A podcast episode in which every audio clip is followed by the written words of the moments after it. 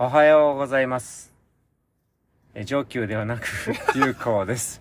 間違いそうなスタートになりましたけれども、え初めての方はごめんなさい。この番組は、流行ポストに皆様からいただく様々な質問をご相談に、私、流行がお答えしていく、一人語りの番組となっておりますが、ここ1ヶ月間ほどはですね、もう登場、笑い声でしてますが、上級さんと一緒にですね、えー、笹井修霊上人、バンテージと呼んでおりますが、御年89歳のインド仏教1億5000万人とも言われる最高指導者、笹井修霊氏の4年ぶりの日本アンギャ1ヶ月の旅のお供として、はいこの我々2人が、えー一緒にさせていただきいた、だいておりました。はい。今さっきバンテージをインドに向けて羽田空港で見送って、その帰りの車道で、えー総編集をさせていただくということで、できっかなできます。まあいいや、はい。で、ということで私はですね、あの、運転手を引き続き務めさせていただきて、これからはい。帰りながら、車の運転をしながはい。らですので、ポッドキャストの収録を。はい、あんまり喋れないかもしれませんが、主に上級さんに喋っていただきながら、いやースタート。で、さらに今日、うんスペシャルゲスト出ていただけるかどうかは、ちょっと、ご本人の許可が必要ですけども、どうですか？はい。まあ、関係性とかも含はめて、い。えー、僕のいとこも、えー、バンテージお見送りをしたいということで、今空港に来ていてですね。はい。仮の名前でも何でもいいですけれども、まあ、なんかお呼びできる名前があれば。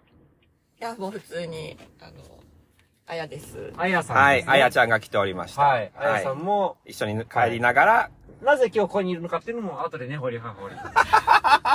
まあ、縁がありましたあれば、はい。はい、そうですね。はい。ということで、流行を運転しながら参らせていただければと思いますが、進行。はい。さて、どうでしたか、上級さん、総じて。そうなんだよな。だから過去形だよね。もうやっと、ねあの、終わったというか、終わってしまったというか。うんちょっとだから明日からどうなる感じになるのかな。でももうちょっとね、なんかもうぼんやり、あ、あるんだよな。あるというのは？あ、っていうか、あ、俺は少なくともこの1ヶ月のことによって、うん。人生曲がったなっていう感覚。。なんか、良くない表現にも聞こえますけど、曲がったって。曲がる？だって、曲がって良くないように聞こえる。だって今までの想定ってさ、明日も、昨日の続きは今日、今日の続きは明日。明日の続きで言って、1ヶ月は大体こう。うん1年後はなんとなくこう。うん3年後はなんとなく、なんとなく、なんとなくよ。見えないけどあるじゃん。まあ、去年の7月突然、突然出家した人間がよくそんなこと言いますそうだね。で、その辺からもう大きく曲がり始めてるんだ。自分でま、ね、ねじ曲げに行かれてますよ、上級。いや、でも本当でも結構さ、決定的に、うん。あのーこの今後の後半人生っていうレベルで、うんあの、影響力を及ぼし、及ぼすような、えーはい内容の濃い、濃い1ヶ月だったなっていうふうに思います。まあ、当然内容は濃いんですけれども、どのように経験、どのような経験でどのようにね、まあ、曲がったのかというあたりは、ちょっと、まず全体像として。いや、それで言ったらさ、まあ、あの、また、ちょっとした振り返りになるんだけど、まあ、あの、うん JQ クエストぐらいから、うんやっぱり、最初俺得度した時ってそんなに深く考えてなかったわけですよ去。年7月ですよね。はい東でそうと仁和寺で。それが、まあ、あー10年来の友達である小野博文、当時のね、私ですね、はい当時の。。いや、そんな面白いことしといて戻るとかってありえないみたいなところうん普通の生活に戻るなんてふざけるなと。偉そう言にったよね。申し上げましたね。当時まだ何でもない私偉そうに申し上げました。でも、そうそう、そのあたりから、え、みたいな、うん。いうか、え、そうなの？っていう感じから、で、まあ、あの、JQ クエストの旅になり、そうだね。で、まあ、あーそこの旅で、笹井修霊という人物に出会い、そうだね。いるってこと、存在すら知らなかったから知らなかった恥ずかしながら。で、曲がり始めてますよね。曲がり始めて、もうそこから曲がり始めて、大いに曲がり始めて。で、そこの影響で、小野流行が出家得度をし、曲がったね。はい曲がった。その旅行中、インド旅行中に、上級さんと旅行中に、突然多彩修霊し出会うことができ、お前坊さんになれっておっしゃっていただき、はい。その場でインドで頭を丸めて得度させていただきっていうのが去年の10月そうですよでしたね。そ、そ、全く想定してなかったし、で、全そうなってくると、俺も、うんあの、戻るっていう選選択肢っていうか、だって友達もこうなっちゃってるしとか、まあいろんな関係とかできてきて、うんでもなんかね、迷いはあったんですよ。どうしようかなとか、うんどうしたもんかな。そうですよね。っていうような、まあうん数ヶ月過ごしてた中で、うん今回ご縁いただいて、この旅をさせてもらったわけじゃない。随心という役割ですよね。うん。まあ通常だとバンテージよく言うのは、修行して6年7年経ってようやく師匠のお供をさせていただけると。それだけ希少な役割だと。そう、ご指名がお前じゃあついてこい的な。うんそうですよね。うんえ、上級さん解くとしたのいくつでしたっけ？10月、あ、去年7月だわ。私去年の10月。10月ね。ペーペーですよ、我々二人。で僕でいいんですかみたいな感じで、もうまあ、あ本のねこの旅をさせてもらってるわけですよ。はで、んやっぱり後ろついていくといろんな、まあ、あの、景色が見えてくい。るし、そうだね。あと、まあ、影響とかもそうだけど、うんで、へーとか、こん、こういう世界が広がってるのかとか、まあ、バンテージこういうこと考えるのかとかみたいな影響を受け、受けて、受けるのはまあ、間違いないけども、やっぱりそう、あの、決定的にっていうのは、お前、起業しろって言われたのが、企業ですね、来ました。大きいね。企業とは何ですか？まあ、つまりはもう、お坊さんになれ、なれということなんですよ。あその中でも修行うん厳しい修行ですね修行ですよね。はいうん。その修行を、ちゃんとしなさいと。ちょ、ちょ、ちょっといいですか？一般のあの、視聴者の皆様の気持ちに立って、お前何のために出家したんだと思ってらっしゃる方、いらっしゃるかもしれませんけれども、うん。ど、どういう、上居さんとしては、なんかその軽業だとか修行だとか、全く興味なく、とりあえず出家しちゃったみたいな感じだったんですかあ、それで言ったらそう、あの、お坊さんになりたいとかではなかったわけですよ。はいお坊さんになるために普通、なるために出家得度するっていうもちろんスタイルもあるとは思うんだけれども、はいそうだと思いますが、はい。仏教に興味があるとか、ああ、なるほどね。その世界に興味があるから、はいまあ、なんていうのかな。まあ、ウィンドウショッピングみたいなもん、ね、店に入ってみたぐらいのノリよね。あの、真面目に仏教やってる方大変申し訳ございません。これが上級さんでございます。はい。やっぱ門をくぐってみるっていうことですよ。すねだからその部屋に上がってとか、うんそのなんか勉強してとか、うんそ最初からそこまでの奥までのイメージ全く持ってなかったわけです。わかんないもんね。うん、くぐってみたって感じです。仏門を。うん。っていうぐらいの、まあ、最初のイメージで、はいだからそう、僕はその時、あえてというか、あの、JQ クエストの中でもレベル1とそうですねいう。言い方をしてたのはそのあたりなんです。僕は何も知りませんというのもま含めてね。さかその、軽業と言われる厳しい修行なんてやることは想像してなかったわけですね。してなかったなで、ぁそれをやるってことになってきている起というのは業をしろと言われて、何回か言われたんですようん。そうだね。何回か言われた。お前は立派な坊さんになるぞっていうふうに、バンテージから言われておりましたね。で、えっともこれ、あやさんも聞いといてくださいね。はい。はい言われました。インド仏教最高指導者、笹井修礼氏から、お前は立派な坊さんになると、あの、この高橋上級さんが予言をいただいておりました。表現、じゃでもね、そうそうなの、は、はじめははとかへとかって思うじゃん。うん。でも、またあの顔でさ、うん。俺にはわかるんだみたいなことを言う真剣のよ。な顔するんだよね。そうそうそう。で、その後にまたニヤーって笑ったりニヤッと笑うんだよ。そうお前顔に出てるとかいろいろ言ってくるわけ。でもそうなってくるとさ、まあうんこれもあの JQ 時々言うんだけど、うんもうデモなレベル。そうですね。うんデモなレベルというもう自。分のデモな、うん。なんてどうでもいいつまりいく、て。まあ、でもな、そうそうそうそう。は言ってもなっていう気持ちなんてどうでもいいと。でもな、明日があるし、明後日もあるし、日常があるし、うん。来年があるし、会社があるし、とか生活があるし、いろんなデモナがうん。あるけれども、うん。もうそのデモナはもうあえて消して、うん。もうこの大きい流れ、もうさっき言った曲がり始めた流れ、あるいはバンテージにこう指さされた流れうん。に、もう乗ろうっていう風に、もう思う、すいません、いやー1ヶ月な気がした。で、なんかね、そうそう、帰ってから、やっぱさ、こう、そう、総括っていう意味ではう、ん。そんなにさ、人生において影響を与える、まあ、親とかさ、うん。例えばもう、なんか学校でめちゃくちゃお世話になった恩師とか、うんっていう人の影響を受けるとか、その人によってなんかこう、人生が決まるとかはあると思うんだけど、うんこのパッとした瞬間の、人生のなレベルだったら一瞬の火花みたいなもんでしょ。うんでも、そうやって曲がる経験というか影響力を人生に及ぼすんような1ヶ月の旅だったなっていうのは、あ思いますね。これまあ、ちょっと前のこのポッドキャストでもジョッキョさんと話したけれども、これだけ濃密な時間を一人の人とずっと過ごすって、うん。今親とだってそんなことないわけじゃなないいですね。まあ、たまに帰って、ご飯たまに食べて、で、で、そのぐらいで終わりでけれども、うん。ほんと寝食すべて共にしてっていう生活がしばらく続いてたわけじゃない。うん。移動中もそうだし、ん一日中一緒にいると。うん。なかなか友達、親友ですらそんなことないじゃない。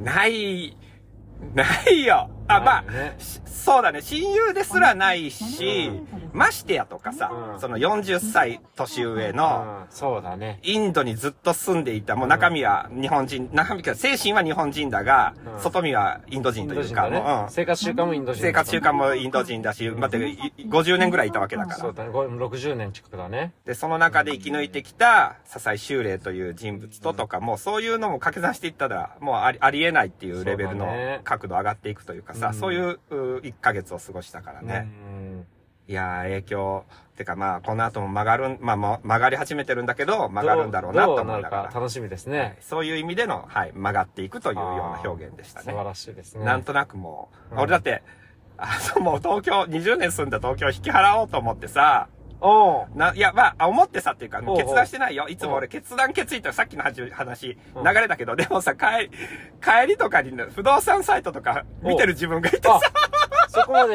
じゃあ動きはもういや、生まだれてるんだからなんか、そういうのも、なんか、あれみたいな、なんかおの、ー。乗っかってるってそういうことじゃん、なんとなく。そうか、起業するとなると、東京にだって家賃、もうだってもう入り、入るからね。なんか、そうだよね。うん、もお岡山に引っ越したのかう、な他わかんないけど、うん。少なくとも、だって東京で家賃払うとかもないいじゃない。よいよだね、そうすると。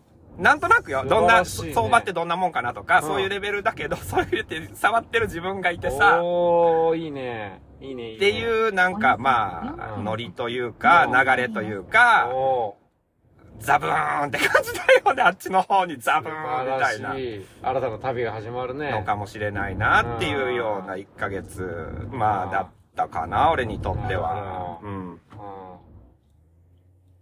どうです？それこそさ、1ヶ月。うんそうだね。いや、先ほどもね、テレビの取材で1ヶ月間、まあ、どうでしたかって聞かれて、なんかまあさ、一言で語るのはもちろん難しくて、難しいけどねというのは、その、バンテージの生き様そのものがそうなんだけれども、その瞬間その瞬間に生きていらっしゃるわけじゃない。うん。え、例えば5分前に言ったことを、僕はその元、まあ、そのメインに基づいて動いていても、バンテージの目の前で違う現象が起きて、その瞬間にバンテージがその瞬間に向き合ったら、5分前で全体に動いてる僕に対して怒鳴られたり叱られたりするわけですよ。お前何やってんだと。あるある。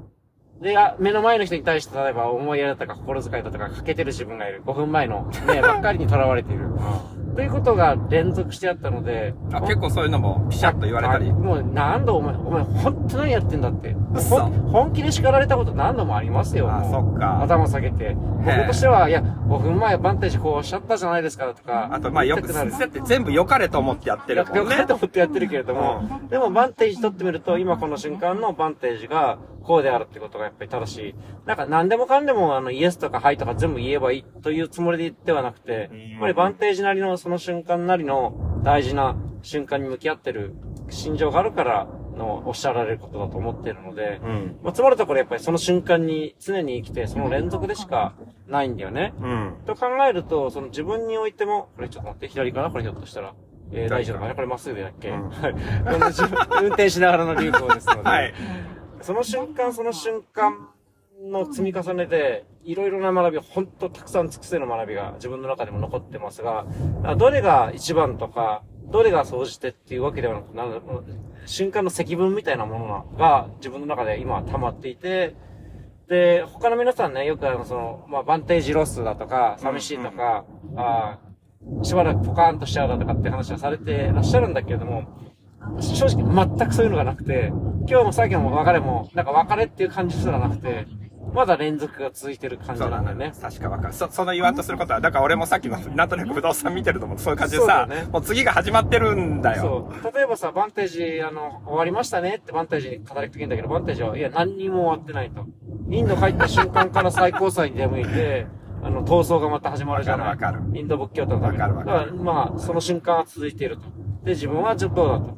自分はまあ、また生活はね、変わるわけだけれども、うん。おまあ、いただいた学びをもとに、この瞬間からの時間をどう瞬間瞬間に向き合っていくかっていう連続だなと捉えると、なんかね、浸ってもいられないし、センチなんか1ミリも起こんないし、ね、なんかそういうふうな自分がいて、なんか自分は冷たい人間になったのかなっていう。思いや、俺影響だと思うよ、それも一つの。あの、そう、それで言ったら、バン、もう、俺、ひと、影響を受けた一つで言うとさ、てか、笹井修霊の中のやっぱ笹井実像に触れたことがやっぱその1ヶ月面白い、面白いというか、うん、笹井実のうちの一つの顔が笹井修霊っていう、宗教者としての笹井そうだね。でもまあ、生まれた時の名前としての笹井実る。根っこの部分って。それが、それに触れられたのが、やっぱりその、にあの、地元に行ったりとかして。で、今の龍子さんの話だと、たまにさ、ここバッチャとかって足乗っけて座りながら、うん。ブツブツなんか言ってる時があって、よーく聞くと、聞くと、進め、進め、行けとかってね、ブツブツ言ってるよね。二日前も大渋滞で、それでね、目的地に遅れてる時に、んまあ、叱られるわけですよ、僕。うん まあ僕に対して叱ってるわけじゃなくて、その状況が、渋滞に？その状況がやっぱり、まあ、ね、納得いかないから、何やってんの進めと。行け行けと。いや、行け行けと言っても前に車がたくさん並んでますと。これ、そうそう、ナグプールにいた時にもそういうなんかこう、あるイケイケとか言ってたけど、あれ一つの生き様というかそうださ、ねあの、今回のバイバイっていうかみんな見てても振り返らずっていうか、まあサクサクっといくというかさ背中を向けて去っていくというかさ、今回実際に出会った方々、大体90代とかで、もう結構体調的にもね、うん。あの、長くはないかもしれないって方もたくさんいたけれども、バンテージはやっぱ常にね、うん。爽やかに去るんだよね。爽やかだ爽なやかに去って、背中見せたまま振り返らずに行くんだよね。それで言ったらまたごめん重ねていうか長くなる何分。いやいやこれはもう何十分そう、総括だからいいか。総括ですから。あやさんにもこの後登場していただかなきゃいけないし、お待ちかねですよそう、で今の話、シーンね、その象徴的な新見での妹さんとのお別れのシーン。で、妹さんはね、根性の別れだと思ってる。てか、バンテージも思ってるよ。さたこさんね。うんで、それでも、あのね、今まであの元気な、うんもうすっごい勢いで、バンテージのことをお構いなしに被せてくるぐらいの勢いで話を、もう明るい、ね、もう、ケラケラ笑うし、今めちゃくちゃ喋るし、もう根やかで、うん。そ、そういう、さとこさんが、別れの瞬間、ほろりと、パなッと言葉数が止まったね。口が止まったね。泣いてんるのよ。ねでも俺もグッとくる。今でも来るなでそうすると、バンテ、でもね、それに対してバンタじゃ全くふ、なんか引っ張られないというか、笑ってるわけ。でもでもね、やっぱりね、ちょっと悲ししてたかな？してた、してた、そうた。爽やか、まあ、何泣いてんだみたいな。もう、まあ、江戸前というかさ、なんかこう、爽やかの感じというか、隠しだったうん。な。まあ、感じでこう、笑ってたっていうのも、一つこう、印象的なシーンではあったな。なんか、な、涙を見せるみたいなか形はあんまなかったというかさ、それはみ一つ印象的な。バンテージがやっぱりよく言うのは。はね、まあその、実際に、母親に対しても何の連絡もよこさずにね、で、うん結局、会わずまま、あお母さん亡くなってるわけじゃない？うん。で、ニーノにいる間にお母さん亡くなってそう。やな。でもさ、それに対して、その、宗教者とは言っても、親に対してそういう態度はどうなんだってやっぱ批判もあるみたいで、で。もやっぱりバンテージとしては、それ以上に大量に虐げられた人たちに対しての日々があると。うんそこに対して救っていくという使命があると。使命という言い方をするよね。するね命を使う。まあそれがあるんだけれども、当然人間としてのまさに支え実としてはさ、妹さんとの別れだとか、お母さんに対しての、ぱり、まあ、果たせなかった子供としての思いだとかっていろいろなものがあるんだけれども、それを奮い立たして奮い立たして、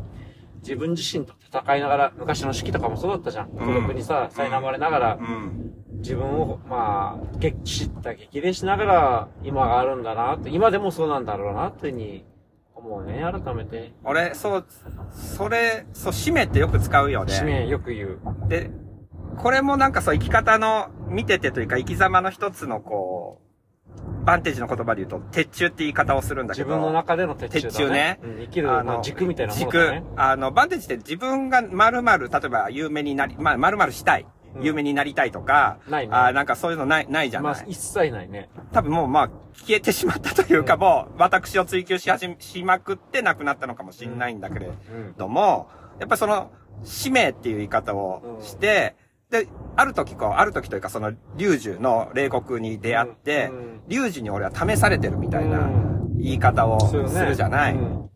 で、た、もう、それでいくとさ、本当に、んまだ出会った時ぐらいって本当かなと思ってた。思ってたね。いや、まあ、えまたまた、なんかそんなことね。まあ、お年寄りだし、ね、ちょっと頭の記憶もね、いや、まあ、わかんない。いや、大変してるのが本当思っいや、出会った時のね、うんレベル1の時の上級は。まあ正直、もともと無宗教の人間だったから、かか宗教ってものに対して、科学的に見ればこんなのどうなんだろうとかっていう気持ちも、まあ、今でもゼロではないですよ。うんうんうんそういう気持ちはありました。それを踏まえて、踏まえてか、この1ヶ月なら1ヶ月一緒に行動してたら、そういうのま、私というか部分ないから、うその、また話を盛るとかもないじゃない。ないね。昨日も夜も面白かったんだけど、これね、今、インドの国立博物館に展示されているお釈迦様の骨、ほうほうほう。あれね、バンテージが掘り出した。あ、そうなそのの時の手記だったかって全部、あの、インデンさんでね、弟子弟子が書いたのを見て、うん震えが来たんだけど、こ これ、これ、バンテージが掘り起こしたものじゃんっていうのが、最初聞いた時は周りの人も、またまたバンテージそんな話の大きなこと言ってと思ってたら、いろいろ聞いて突き詰めていくと、本当で、お釈迦様の2500年前の骨と思われるものを掘り起こして、それが、今、インドの国立博物館に収められてんだ。そう、唯一の、その、シャリ、おシャリっていう、まあ、お釈迦様の骨が、骨ね。バンテージを掘り起こし、まあそういうこともあるわけね。最初聞いた時は、またまたそんなね、なるほどな。大げさと思うんだけども、ほんまやんけと。それで言ったらそうだよ。そのバンテージよく言うさ、言うの。俺には霊感はないもよく言うよね。ない、うんないね。霊感がない。俺には霊感ないからさ。ねだからそれが、まあ、まあ、あと私がない。あとその必成不動尊も、自分の顔を作らせたわけじゃない。もう必ず言うでしょ。あれはなんかの手違いで作られたとかだから、自分のことがどうこうとかってない人なんだよね。ね。の人がやっぱり言うわけだから、うんあ、もう、あ、この人本当に見たんだなって神様の、神様、まあそういう現象というか、龍樹を見たんだなって思って、それがだからずっと入ってるから試されてる。だからその使命で俺は生きているっていう言い方をしてるんだなっていうのは、うん。今回の1ヶ月の旅で、まあ、裏、裏返ったというか、その前、出会う前とか出会った瞬間とかに思ってたこととは、まあ全然裏表で変わったかな、うん一つ。あえて、いい話なので、すごいチープなこと挟んでいい？うん。その、まあ、自分が、自分がっていうのと、本当バンテージしてきってるじゃない？うん。で、まあ、道の駅って言い方するんだけど、サービスエリア、高速道路のサービスエリアによるのバンテージ好きじゃない？地図を見たりとか。大好きだね。で、僕はあの、まあ、視聴者の皆さんご存知かもしれませんが、ソフトクリームが大好きな人間で、うん。長距離ドライブで、えー、まあ疲れているという言い訳で、欲しい自分がいるんですよ。でも僕もまあ修行者として自分から食べたいっていうことは一切言わないんですけれども、うん。えーたまにあの、周りにいらっしゃる方が、あの、僕がソフトクリーム好きだっていうのを知って、うん。うん。えー、まあどうですかって言って、で、僕は、僕が欲しいと言わずに、バンテージいかがですかと聞くんですよ。うん。必ず、いや、俺はいいんだと。おっしゃるんですが、まあでも、寄進させてくださいと言って、バンテージの前にソフトクリーム出てくると、うん。うまいな、これって美味しそうに食べれるわけですよ。